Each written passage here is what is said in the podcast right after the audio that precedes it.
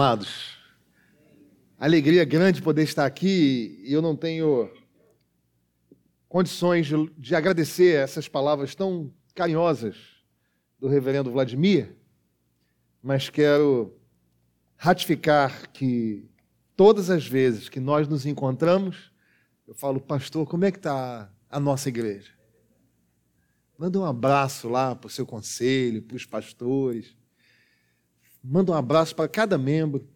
Eu quero dizer que é, nosso irmão Guilherme, recebido hoje, tem um bom gosto com o nome dos filhos, né? do filho, no caso, Gabriel, mas que a sua mãe teve um bom gosto. Tá? Guilherme é o nome do meu filho mais, mais novo. Né? Então, fico muito feliz que vocês estejam recebendo novos irmãos, o Evangelho esteja sendo pregado aqui com poder, com autoridade e mais especialmente pelo convite que eu acabei de receber. Irmãos, o coração deu uma acelerada aqui. Eu estava preparado para pregar, mas não para receber um convite para celebrar 40 anos de vida conjugal. Que bênção! Em nome de Jesus, se o Senhor não voltar até lá, nós estaremos lá para juntos nos alegrarmos com tão grande vitória, com tão grande bênção na vida do pastor e de sua casa. Nós trazemos um abraço da Igreja do Rio de Janeiro, conhecida carinhosamente como Catedral, em nome do nosso conselho, e isto não é praxe, é o que de fato aconteceu. Pastor, mande um abraço em nosso nome, então estou fazendo isto. Ah, e sem mais delongas, eu quero convidar você a abrir a sua Bíblia no Evangelho de Jesus, segundo o relato de Lucas. Nós vamos fazer a leitura do capítulo 5, a partir do verso 12 até o verso 16. Nada disso. Capítulo 5, isto, a partir do verso 12 até o verso 16. Diz assim a palavra do Senhor. Aconteceu que, estando ele numa das cidades, veio à sua presença um homem coberto de lepra. Ao ver Jesus, prostrando-se com o rosto em terra, suplicou-lhe: Senhor, se quiseres, podes purificar-me. E ele, estendendo a mão, tocou-lhe, dizendo: Quero, fica limpo. E no mesmo instante, lhe desapareceu a lepra. Ordenou-lhe Jesus que a ninguém o dissesse. Mas vai, disse, mostra-te ao sacerdote e oferece pela tua purificação o sacrifício que Moisés determinou, para servir de testemunho ao povo.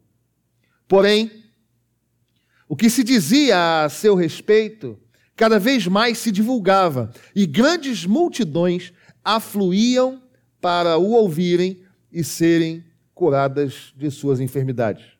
Ele, porém, se, retira, se retirava para lugares solitários e orava. É a palavra do Senhor ao nosso coração.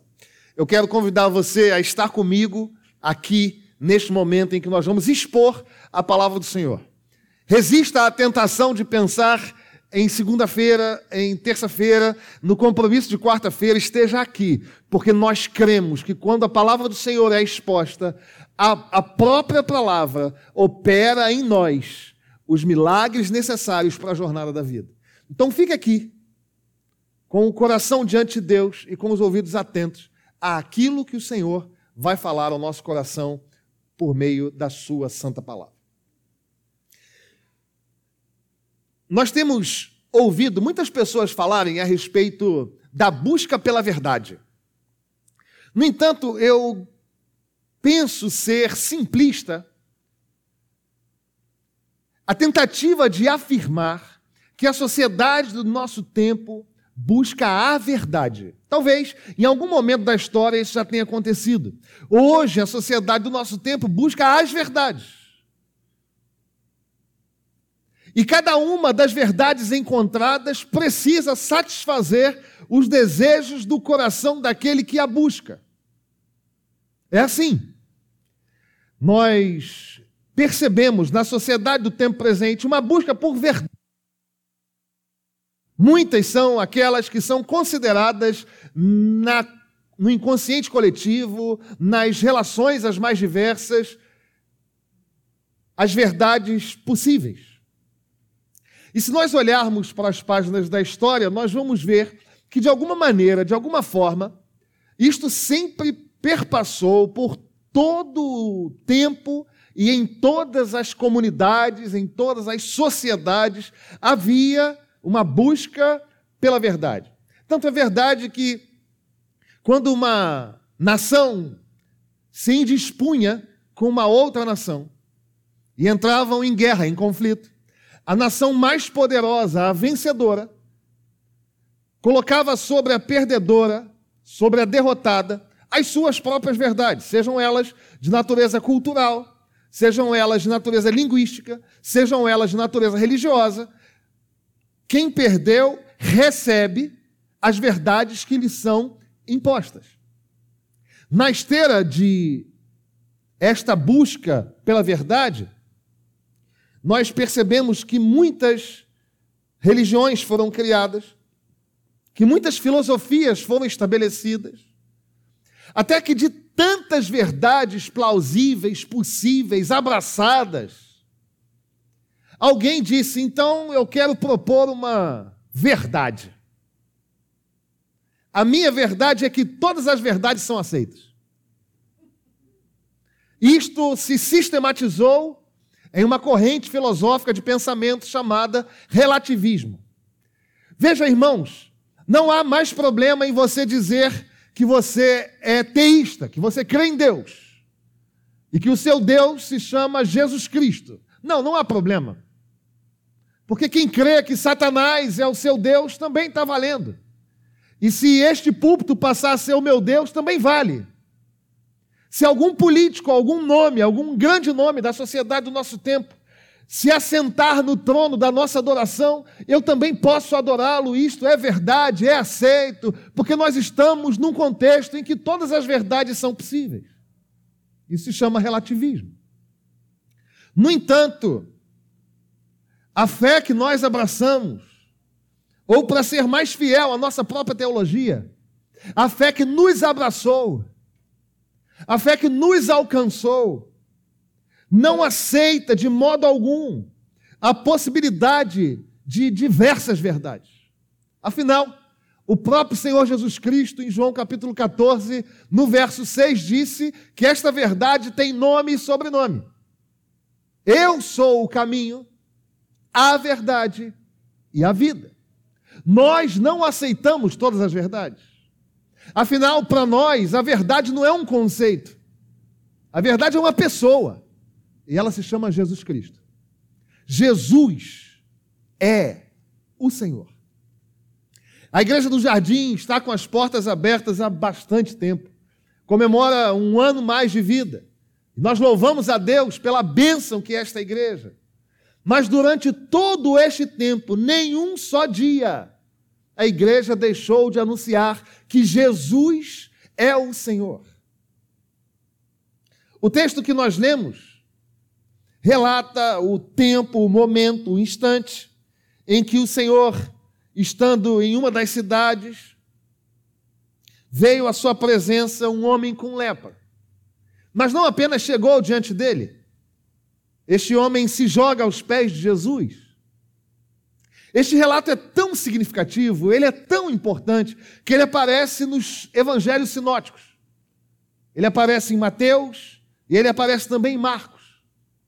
Em Mateus, nos faz um recorte interessante com relação ao momento em que este encontro acontece.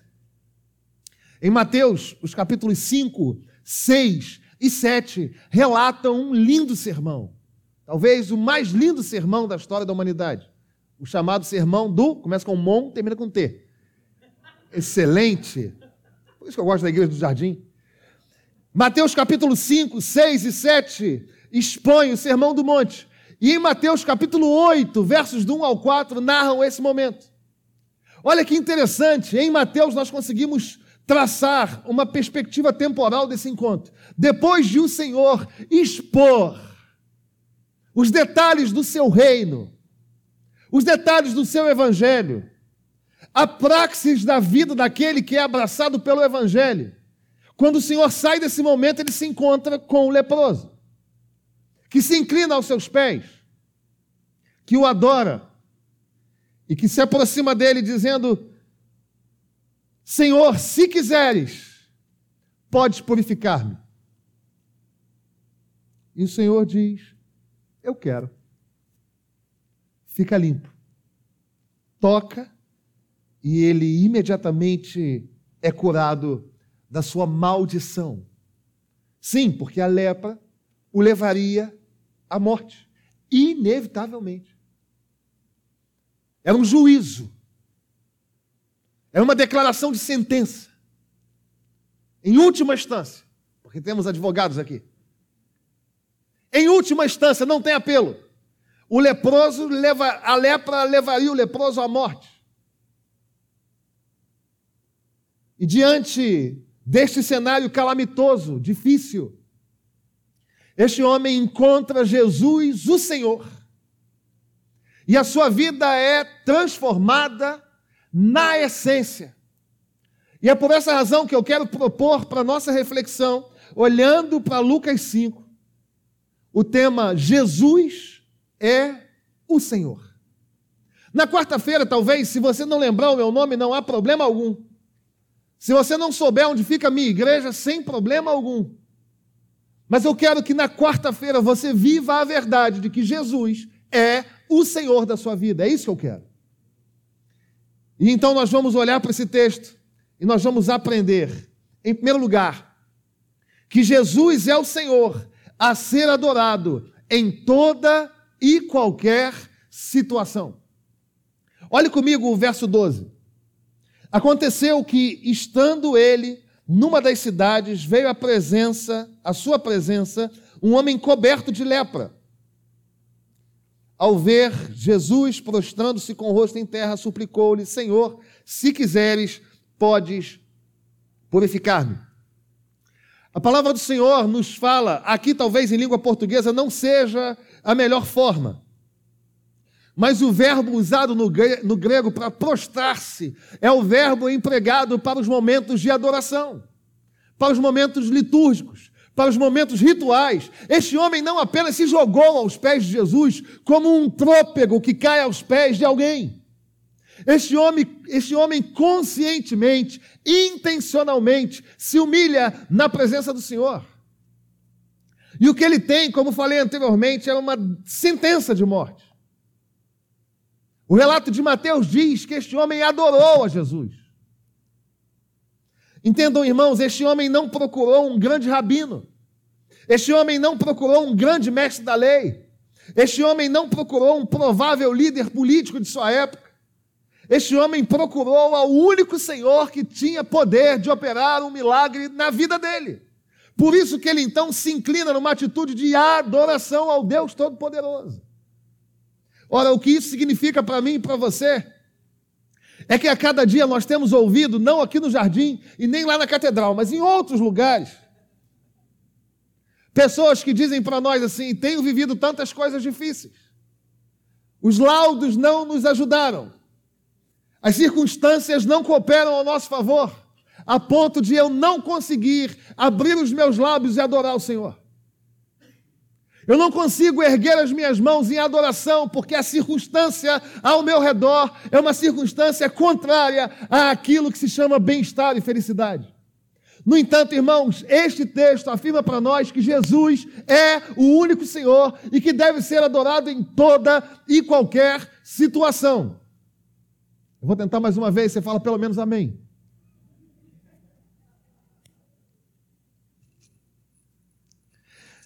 Jesus é o Senhor. E ele deve ser adorado em toda e qualquer situação. E aí você me pergunta, pastor, mas como assim? Eu não vivo um sadismo, nem um masoquismo. Eu não vivo transtornos das emoções. Como eu posso adorar o Senhor em toda e qualquer situação? O próprio texto nos aponta esse caminho. Leiamos o que diz o verso 12. Aconteceu que, estando ele numa das cidades, veio à sua presença um homem coberto de lepra. E o que está escrito aí agora? Vou ler de novo, capítulo 5, verso 12. Acompanhe comigo a leitura. Aconteceu que, estando ele numa das cidades, veio à sua presença um homem coberto de lepra. E, ao, ao ver Jesus. Sabe o que acontece, queridos? Nós não conseguimos, por muitas vezes, glorificar o nome do Senhor em toda e qualquer situação, porque os nossos olhos não estão postos nele. Os nossos olhos correm que, como que pecaminosamente para aquilo que nos oprime, para aquilo que nos entristece. Nós passamos a ser chocadores de ovos de tristeza. E nós olhamos apenas para aquilo que nos aborrece, para aquilo que nos entristece, para aquilo que nos oprime, para aquilo que acachapa a nossa existência e deixamos de olhar para o Senhor. Se nós queremos adorar o Senhor em toda e qualquer situação, veja o Senhor. Olhe para Ele. Leia a Sua palavra. Ouça a sua voz. Tire os olhos do problema. Lembre quem Deus é. O Catecismo Maior, na sua pergunta de número 7, pergunta para nós: quem é Deus? A resposta é linda, embora incompleta, porque não há na língua humana condições de expressar aquilo que Deus é na sua plenitude. Mas esta é uma resposta sensacional. Se você está com dores na alma agora, e se você chegou aqui com o coração apertado, com lágrimas rolando nos olhos, incapaz de adorar o Senhor, eu quero desafiar você a olhar para Deus. E você consegue compreender, ainda que minimamente, quem Deus é por meio dessa resposta. E a resposta diz assim: Deus é espírito em si, e por si, infinito em seu ser. Glória, bem-aventurança e perfeição todo suficiente, eterno, imutável, insondável, onipresente, infinito em poder. Sabedoria, santidade, justiça, misericórdia e clemência, longânimo e cheio de bondade e verdade. Adore a esse Deus. Ele é maior do que os seus problemas. Ele vai além das circunstâncias que nos apertam e que nos afligem. Foi assim que este homem fez. Ele deve ser adorado. Lá na década de. Lá atrás, é melhor não falar a década para a gente não revelar a idade. A igreja evangélica Maranata, em um dos seus autores lá, cantou, compôs e cantou um cântico que até hoje nós cantamos. O cântico diz assim: Essa paz que eu sinto em minha alma, você sabe o resto, não sabe? Não é porque tudo me vai bem. Essa paz que eu sinto em minha alma é porque eu louvo ou sirvo ao meu Senhor. E o refrão é sensacional, embora inverídico, por muitas vezes na nossa vida. Porque o sermão diz: não olho as, olho o seu, não me guio por. Alegre vou, alegre estou. Cai cada versão também, é muito tempo, né, irmão? O que acontece é que nós somos chamados a adorar a esse Jesus, que é o Senhor, em toda e qualquer situação. Eu quero crer que a igreja do jardim seja assim e vai continuar sendo assim, porque o nosso louvor não é referenciado pelas nossas circunstâncias. O nosso louvor é referenciado pelo Deus a quem nós servimos. Segundo lugar,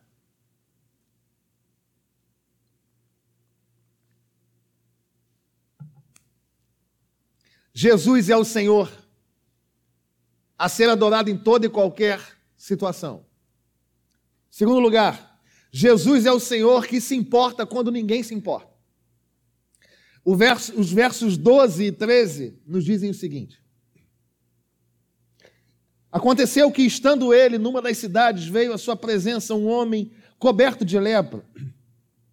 Ao ver Jesus prostrando-se com o rosto em terra, suplicou-lhe: Senhor, se quiseres, podes purificar-me. E ele, estendendo a mão, tocou-lhe, dizendo: Quero, fica limpo. E no mesmo instante que lhe, e no mesmo instante lhe desapareceu a lepra. Vamos contextualizar como é que era a condição da vida do leproso na sociedade do primeiro século. Bom, primeiro, ele perdia a possibilidade, a oportunidade de estar reunido em grupo, dentre os quais a própria família, porque senão todos eram taxados de imundos.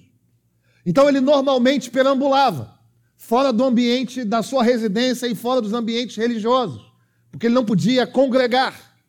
Além disso, além de estar externo, além de estar perambulando, ao perceber que alguém vinha em sua direção, ele ao longe gritava: lepra! De modo que a pessoa não podia nem chegar perto dele. A pessoa passava ao largo. Ele era identificado, taxado como alguém imundo.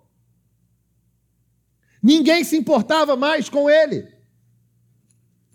Só que o Senhor Jesus Cristo, Ele é aquele que se importa quando ninguém se importa. Ninguém mais se importava com este homem. A palavra do Senhor não apenas diz que ele tinha lepra. O adjetivo empregado aqui no grego é pleris, que significa que ele era coberto, cheio, preenchido, completo. Era o oposto de vazio, entende? Pleres não é apenas alguém que tem lepra, é alguém que foi tomado pela lepra, que não tinha um lugar do seu corpo no qual não havia este espectro. Pleres. Certamente, as mãos já não podiam tocar nada, porque havia vermelhidão e feridas as mais diversas já nas mãos. Certamente o seu andar era trôpego. Certamente a sua voz já era rouca.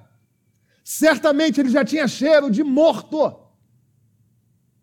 Ninguém mais se importava com ele, mas Jesus se importou com ele. O que, o que acontece, queridos, é que nós precisamos relembrar isso. Jesus é o Senhor que se importa quando ninguém se importa. Talvez você esteja aqui agora comemorando, louvando a Deus pela vida da igreja. Você esteja aqui e aparentemente tudo bem, mas por dentro já cheira mal. Por dentro a tristeza toma conta. Por dentro as, as coisas estão muito confusas. Mas o Senhor se importa quando ninguém se importa. É um equívoco achar que as nossas orações não são ouvidas por esse Deus. É um, é um equívoco pensar que nós caminhamos sozinhos.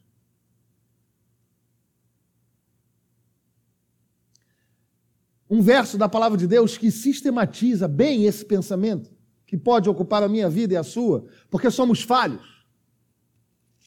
Está lá em Jó, capítulo 17, no verso 1. A palavra de Deus diz assim: O meu espírito se vai consumindo, os meus dias se vão apagando, e só tenho perante de mim a sepultura.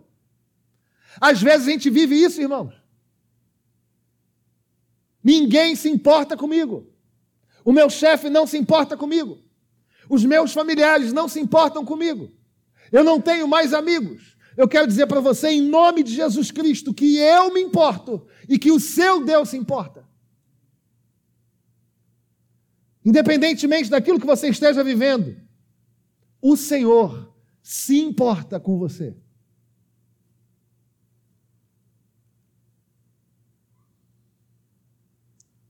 E ele comprova isso.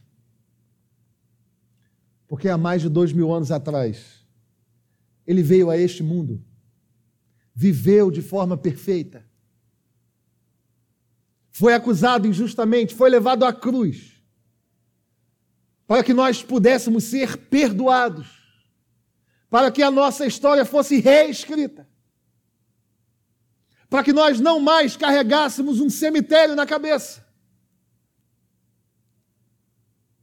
Ele se importa com você. Isto não é apenas algo que aconteceu no passado, mas por meio do seu Espírito isso se aplica hoje, aqui e agora.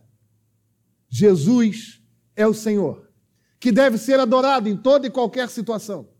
Jesus é o Senhor que se importa quando ninguém se importa. Mas em terceiro e último lugar, um sermão tipicamente presbiteriano. Jesus é o Senhor dotado de toda autoridade e poder.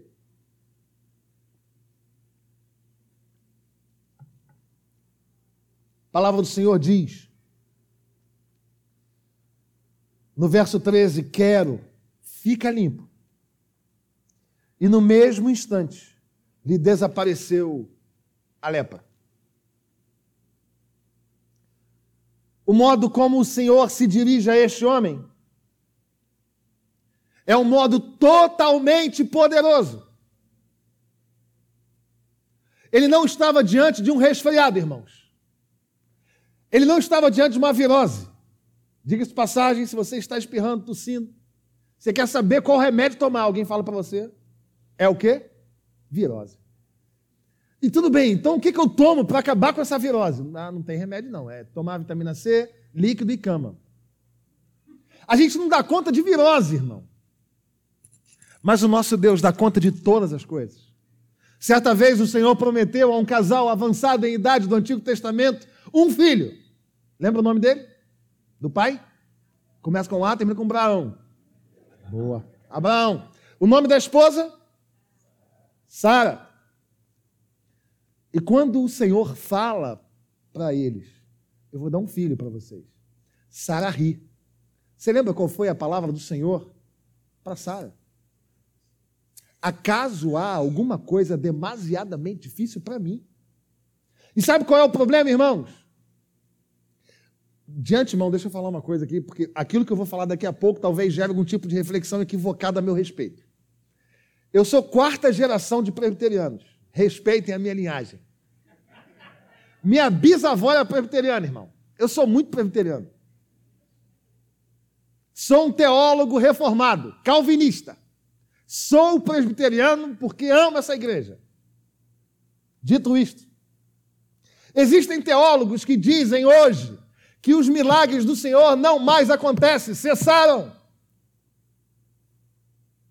Eu creio naquilo que a palavra do Senhor diz por meio do escritor aos Hebreus, no capítulo 13, no verso 8. Jesus Cristo é o mesmo ontem e hoje, e será assim para sempre. Há milagres na igreja do Senhor hoje. Nós cremos nisso. A palavra do Senhor é a mesma. O poder do Senhor é o mesmo. Nós podemos crer em milagres, irmãos. O Senhor é o único Deus dotado de autoridade e poder. A palavra autoridade no grego é exousia, que não é aquilo que alguém de fora para dentro atribui. Todo rei, todo monarca da história da humanidade sentou-se em um trono porque alguém escolheu, porque alguém elegeu, porque ele era filho de, porque, enfim. Mas a autoridade do Senhor Jesus é uma, uma autoridade inata é exousia, é de dentro dele. É poder sobre todas as coisas, é autoridade sobre todas as coisas. Este homem suplica ao Senhor. E ele suplica de uma forma calvinista, presbiteriana e reformada. Ele não coloca o Senhor contra a parede. Ele não fala, você é obrigado, hein? Vou botar uma faca no seu pescoço, sem Deus. O que, que ele faz reformadamente, irmãos? Se quiseres, soberania da vontade do Senhor. Amém ou não? Esse homem é presbiteriano. Se quiseres, podes purificar-me. Nós cremos que se o Senhor quiser, algo miraculoso, maravilhoso, extraordinário e sobrenatural pode acontecer na igreja, irmão. Eu creio nisso. Talvez você esteja aqui diante de uma situação muito complexa, muito difícil. E diante dessas situações, desses quadros, nós costumamos dizer popularmente: ó, oh, só um milagre. Hein? E talvez você nunca tenha falado algo tão correto numa situação tão difícil. Porque se é só um milagre, nós servimos ao Deus que tem toda a autoridade e todo o poder. E basta que Ele queira no beneplácito da sua vontade, basta que ele queira. E algo aqui na terra acontece sobrenaturalmente. Eu me sinto à vontade aqui. Reverendo Vladimir falou que eu estou em casa. Então eu me permito, mesmo pregando num culto de domingo, compartilhar uma experiência da nossa igreja. Nós temos lá um diácono muito amado, muito querido. E este diácono esteve internado à morte, irmãos. Coma induzido. Os relatos eram os piores. Nós estávamos numa quinta-feira na igreja. E esses relatos chegam antes do culto para abençoar a minha vida. Assim, o senso de falar, vou falar depois da pregação. Não, é antes. O pessoal que é seminarista que está aqui já vai se acostumando, irmão. Essas notícias chegam antes da pregação. E a pregação daquele dia era uma pregação sobre milagre. E eu entendi claramente, naquele momento, naquele instante, naquele recorte do tempo nosso, que o Senhor falou assim para mim: você precisa falar, mas você precisa crer. E eu falei: tudo bem, Senhor, não tem problema não. Preguei sobre milagre. E falei: irmãos, chegou ao nosso conhecimento que o nosso diácono está internado, em coma induzido, que a situação não tem saída. É uma situação complexa por demais. Mas nós servimos a este mesmo Jesus, de ontem e que é hoje e que vai ser para sempre. Vamos ficar de joelhos aqui. Nós colocamos a catedral de joelhos. E nós oramos ao Senhor. E na nossa oração, o Senhor teve um cuidado muito específico. E nós falamos isto humilhados na presença do Senhor. Isto não tem a ver comigo ou com a igreja em que estou. Isto tem a ver com o nosso Deus. O Senhor teve o seguinte cuidado na minha oração. Eu falei, Senhor, que amanhã pela manhã, quando os médicos passarem para fazerem a primeira visita, o nosso irmão esteja sentado na cama. E isto gere uma, uma consternação aquela equipe de médicos que vão ficar sem entender o teu agir. E nós oramos.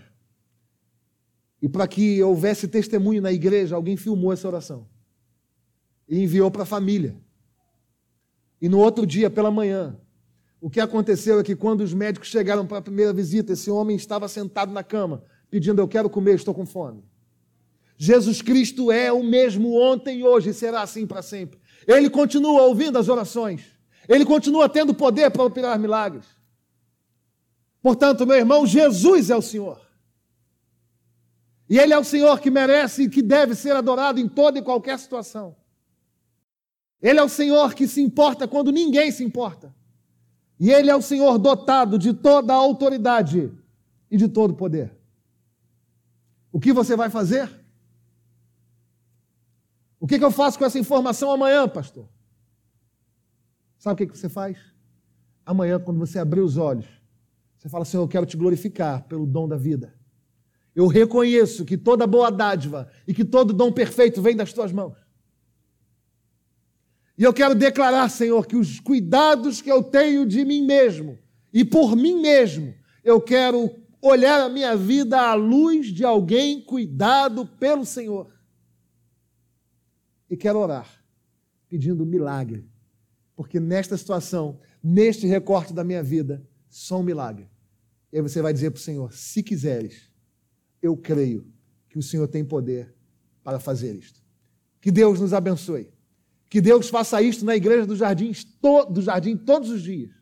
E que vocês vivam as experiências com o Senhor, que é o mesmo ontem, hoje e para sempre. Jesus é o Senhor.